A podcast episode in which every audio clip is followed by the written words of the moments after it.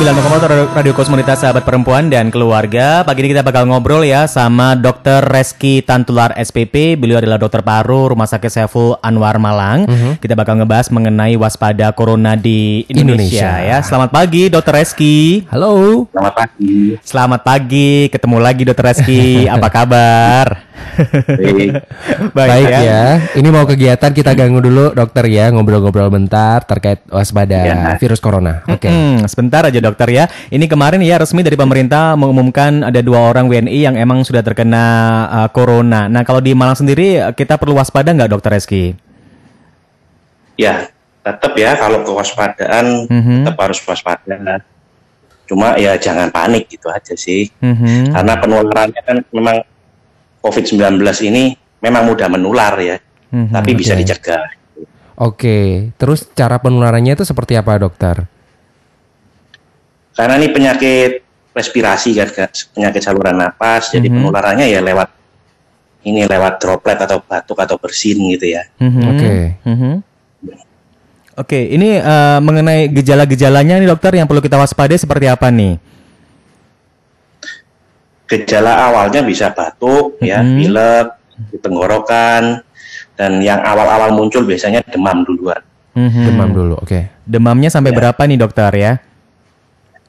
Tergantung ya, tergantung derajat klinisnya dan Mhm. tergantung dari eh, daya tahan tubuh si orang yang sakit ini. Mhm. Bisa Oke. mulai dari 38 bahkan sampai 39 derajat Celcius ya. Mhm. Oh, jadi kalau udah ngerasa kayak tadi demam, itu gak berangsur eh, turun demamnya, ditambahi batuk, harusnya langsung berobat ya ini dokter ya. Ya, betul. Oke. Oke, oke. Jadi kalau misalnya sudah merasakan itu semuanya, apa nih yang harus kita lakukan pertama kali nih dokter? Jika mengalami hal tersebut, ya Mhm, misalnya batuk, sakit tenggorokan, ada demam, ya langsung aja memeriksakan ke fasilitas pelayanan kesehatan se- yang terdekat ya. Oke. Apalagi kalau ada faktor risiko, faktor risikonya apa ya? Tentu habis berpergian ke negara terjangkit Mhm. Hmm. atau kontak dengan orang-orang negara terjangkit, terutama mereka yang eh, menunjukkan gejala batuk pilek ya. Apalagi kalau sampai positif, Mhm, itu yang mhm. Hmm. hmm, resiko oke. yang patut diwaspadai. Iya. Ini batuk pileknya ini sampai berapa lama sih dokter? Tergantung ya, tergantung dari ini daya tahan tubuh masing-masing orang. Bisa cepat ya, bisa ber- bahkan bisa sampai kalau ada komorbid ya, atau penyakit yang lain ya bisa Mhm. bulanan gantung dari ininya tahan tubuh masing-masing orang Oke. Oke. Iya iya. Untuk mengantisipasi ini banyak yang sudah memakai masker nih ya setiap harinya. Apakah masker ini juga eh, a- a- atau gimana nih dokter ya? ya jadi masker itu memang eh, bisa mengurangi penularan ya tetapi kalau kita sehat Mhm. sebenarnya tidak perlu memakai masker itu tidak perlu jadi masker itu dikhususkan bagi mereka yang sakit sakit apa ya sakit yang batuk pilek itu tadi yang akan berpotensi menularkan ke orang lain Hmm. Oke. Jadi kecuali kita yang di ini ya di tenaga kesehatan yang merawat pasien Ah. yang Hmm. ada gangguan Oke, gangguan saluran pernapasan batuk pilek nah itu baru kita menggunakan masker walaupun dalam kondisi sehat Oh gitu. Hmm. Jadi kalaupun nih kita ada di tempat umum ya, datang di apa ya event konser kayak atau apa gitu, nggak perlu pakai masker dokter ya kalau kita merasa diri kita sehat. iya nggak perlu tetapi kalau misalnya di sebelah kita ada orang yang batuk pilek tapi nggak pakai masker ya memang resiko tertular jadi Oh. Mhm. Uh, Jadi harapannya kalau memang Anda merasa sakit ya, Mhm. terutama yang pilek itu tadi, Mhm. ya pakai masker tujuannya untuk mencegah penularan ke orang lain. Oke. Bukan bukan, bukan yang sehat pakai masker, Mhm. kemudian yang sakit nggak usah pakai masker, bukan seperti itu terbaliknya. Hmm, hmm, Oke, hmm. oke, oke, oke. Iya iya. Ini yang lagi rame juga eh, mengenai masker darurat nih dokter ya dari tisu basah. Nah Ya. ini menurut dokter gimana nih? Aman nggak? Tisu basah, Tisu basah eh, dipakai untuk masker. enggak ya. Jadi Hmm. kita hanya merekomendasikan masker bedah ya, atau su- Hmm. suci kemas. Mhm. yang mana itu ada tiga lapisan Hmm. di lapisan Hmm. luar yang bersifat hidrofobik Mhm. atau menolak cairan ya. Dan lapisan yang dalam yang lembut yang bersifat absorben nah itu itu yang yang ditaruh di dalam. Hmm, Nah, hmm, Kalau masker lainnya enggak, kita enggak merekomendasikan ya. mhm. Oke, oke. Oke, eh, dokter ini sekarang kan juga orang-orang ini ya mengantisipasi supaya tidak berjabat tangan dulu, tidak cipika-cipiki dulu ataupun ah, ini ini bagaimana nih? Apakah bisa jadi solusi juga nih, dokter? Bisa, bisa jadi solusi ya untuk mengurangi jabat tangan.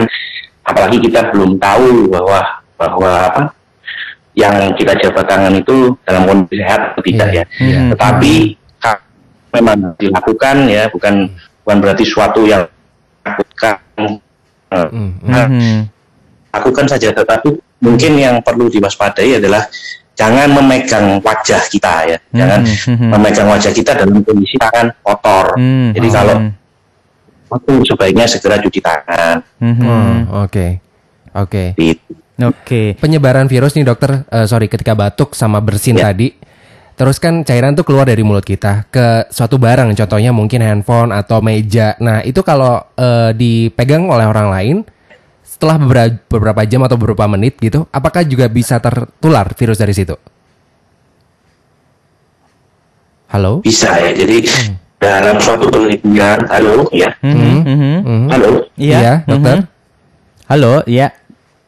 ya dalam suatu penelitian itu virus SARS ini dikatakan bisa hidup di permukaan dengan kondisi yang standar ya tidak tidak dengan sinar paparan sinar matahari ya itu kurang lebih 9 hari Mhm. Oh. halo Iya, mhm, dokter. ya Mhm. Iya. Eh, mengenai penggunaan hand sanitizer nih dokter ya, apakah eh, perlu kita menggunakan tiap hari atau udah deh cuci tangan aja udah udah cukup kayak gitu? Dokter? ya dalam dalam uh, menghindari kasus COVID-19 ya atau Mhm, coronavirus ini itu yang, di- yang disarankan adalah penggunaan alkohol lebih dari 75%. 75%. Jadi kalau hand sanitizer-nya tidak ada alkohol di atas itu, Mhm. itu saya rasa percuma ya. Mhm. Dan yang paling baik tetap adalah cuci tangan Mhm. dengan sabun dan air yang mengalir. Oke, oke, oke. Oke, alkoholnya tadi lebih dari 75% ya hand sanitizer-nya. Mhm. Ya. Oke. Ya, oke Ya. siap. Boleh nih dokter eh, Reski eh, beri himbauan atau pesan untuk para kosmonita biar lebih mengantisipasi terhadap virus ini. Ya, eh, jadi tips untuk masyarakat ya, yang pertama jangan panik. Mhm. Ya, yang kedua tetap waspada ya bila muncul gejala batuk, Mhm. pilek, sakit tenggorokan, demam itu segera berobat ke fasilitas pelayanan kesehatan setempat. Mhm. Mhm. Yang ketiga menjaga pola hidup sehat Mhm. dengan rajin cuci tangan dengan sabun antiseptik minimal 20 detik ya. Mhm. Terutama setelah memegang barang-barang di fasilitas umum. Mhm. Oke. Kemudian sebelum makan atau minum ya. Oke, oke. Berikutnya hindari memegang area wajah, mulut, hidung Mhm. bila tangan ini belum cuci tangan ya. Jadi belum Oke. bila belum bersih kita tidak boleh megang wajah kita. Oke, oke, oke. Mhm. Mhm. Oke. Kemudian Dok. penggunaan masker saat sakit tadi ya, batuk, pilek atau flu, sebaiknya kita menggunakan masker Mhm. atau berada di area yang infeksius seperti rumah sakit itu tadi. Mhm. Mhm. Ya. Oke. Kemudian makan minum yang teratur dan bergizi, empat sehat, lima sempurna, Mhm. istirahat cukup, menghindari konsumsi yang menurunkan daya tahan tubuh seperti alkohol, Hmm. merokok, Mhm. itu dihindari. Mhm. Kemudian olahraga, Mhm. serta yang terakhir ya menghindari kontak dengan penderita yang terkonfirmasi COVID-19. Mhm. Oke. Mhm. Oke, deh. lengkap sekali. Terima kasih Dokter Reski untuk informasinya. Terima kasih. Terima Oke, kasih. Selamat beraktivitas lagi Dokter Reski. Mhm. Dokter Reski, Tantular SPP, Dokter Paru Rumah Sakit Saiful Anwar Kota Malang.